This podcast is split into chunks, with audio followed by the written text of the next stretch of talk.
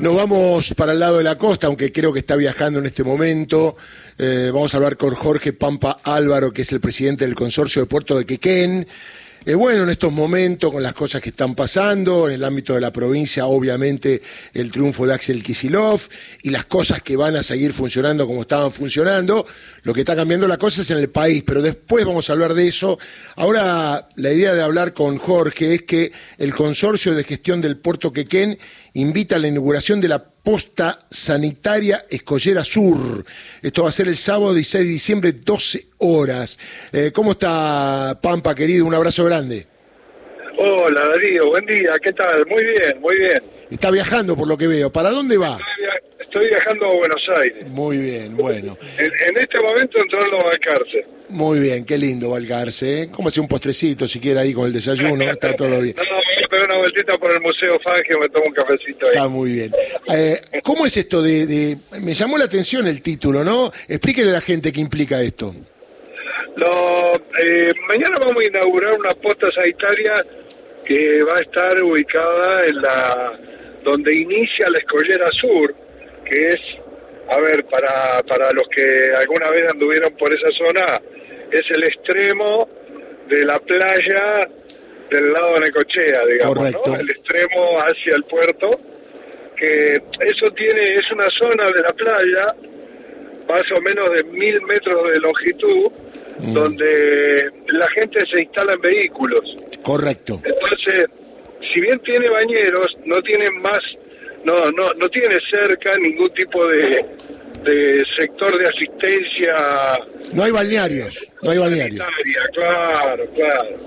Y es una falencia que por ahí eh, veníamos viendo, yo es el tercer año que estoy, y bueno, este año eh, dijimos vamos, vamos a hacer un esfuerzo administrativo, vamos a montar nosotros la, la posta sanitaria, teníamos un contenedor con intenciones turísticas montado ahí hace varios años, entonces ahora lo hemos reconvertido y va a ser una pequeña salita de primero auxilio que la vamos a tener vigente en principio hasta el 31 de marzo. Perfecto, o sea, toda la temporada.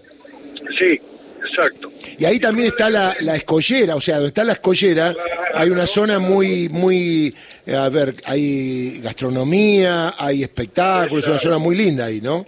Eh, sí, la posta va a estar equidistante entre el complejo gastronómico que se llama Puerto Gardela y donde están los lobos marinos. Digamos, está ahí en el medio. Este, así que, bueno. ¿Y eso hubo una inversión importante ahí? Viste que ahora se habla de que el Estado no puede gastar, pero hubo que gastar para hacer eso, supongo yo, ¿no?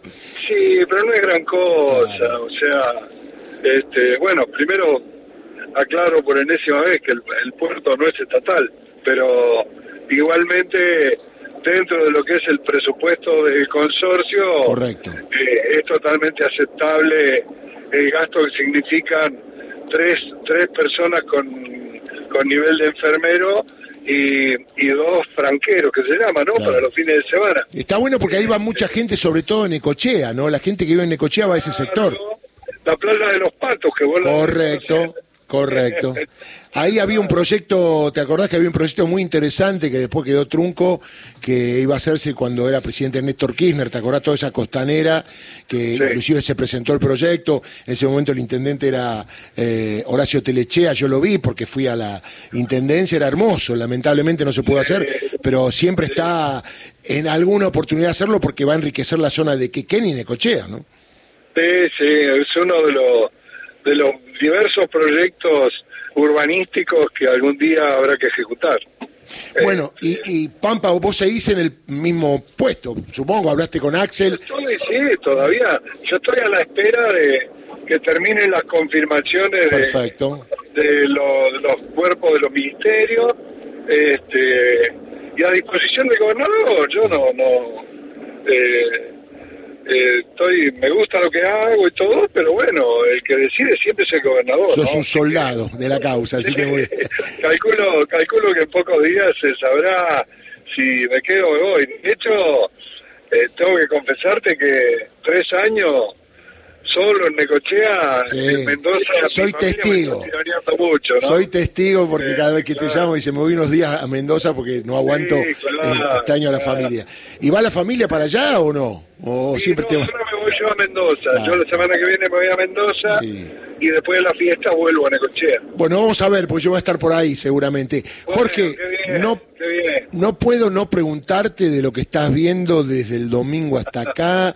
Vos sos animal político, nunca visto esto en cuanto a que un gobierno que gana, se supone que los primeros días, tranquilidad, estamos la fiesta, fin de año, y la verdad que por más que traigan cosas que es el cambio, siempre se espera, ¿no? Digo, en este momento cargar a la sociedad como viene vapuleada es como jugar con, con algo pesado, ¿no? Sí, yo tengo, a mí me mueve muchas cosas en la cabeza todo esto que estamos viendo esta semana. Mi primera conclusión, a ver, lo voy a decir en lenguaje barrial, ¿no? Para mí esto, esto, Milei y la hermana se deben de haber juntado en algún momento en privado en el hotel donde han estado todos estos últimos tiempos y deben de haber dicho, me imagino el diálogo, che, mira hasta dónde llegamos y ahora qué hacemos. Tal cual. Este... Es lo que se ve, es lo que se ve, ¿no? Están armando los equipos, Claro. un nivel de improvisación, pero espeluznante. Y pero hay gente que la tiene clara, ¿no? En el en el en el desorden hay gente que la tiene clara y, y yo la complemento con otra, ¿no? No sé si te habrá llegado, pero este hay gente que hace días está mm, eh, mandando por las redes eh, la tapa del diario Clarín del 2 de abril de 1976, cuando asumió José Alfredo Martínez Dios como ministro de Economía, ¿cuánto hace? 47 años, ¿no?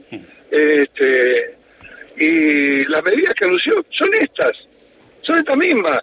Entonces, bueno, eh, yo acá eh, hablar con los que piensan más o menos como uno es bastante fácil.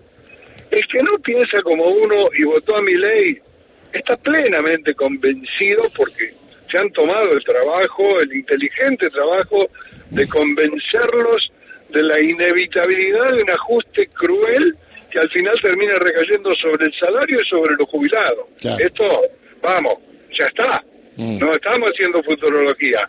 Este, entonces, el que tiene que reflexionar y el que tiene el que va a empezar a actuar acá dentro de, de unos meses, no sé de cuántos, es el actor que lo llevó a, Claro. a Milei a la presidencia. Tal cual. tal cual. Este, Que ya está un poquito, viste, ya está con el pero, ¿viste? Porque pasaron cinco días y bueno, en un cambio, el gobierno anterior no, iba bien. Ya están con el pero y en cinco días estar con el pero es que dentro de un mes van a estar complicados. Bueno, Jorge querido, te dejo seguir en la ruta, que disfrutes ahí en Balcarce y si estás por acá, vemos si nos juntamos mañana o pasado, dale.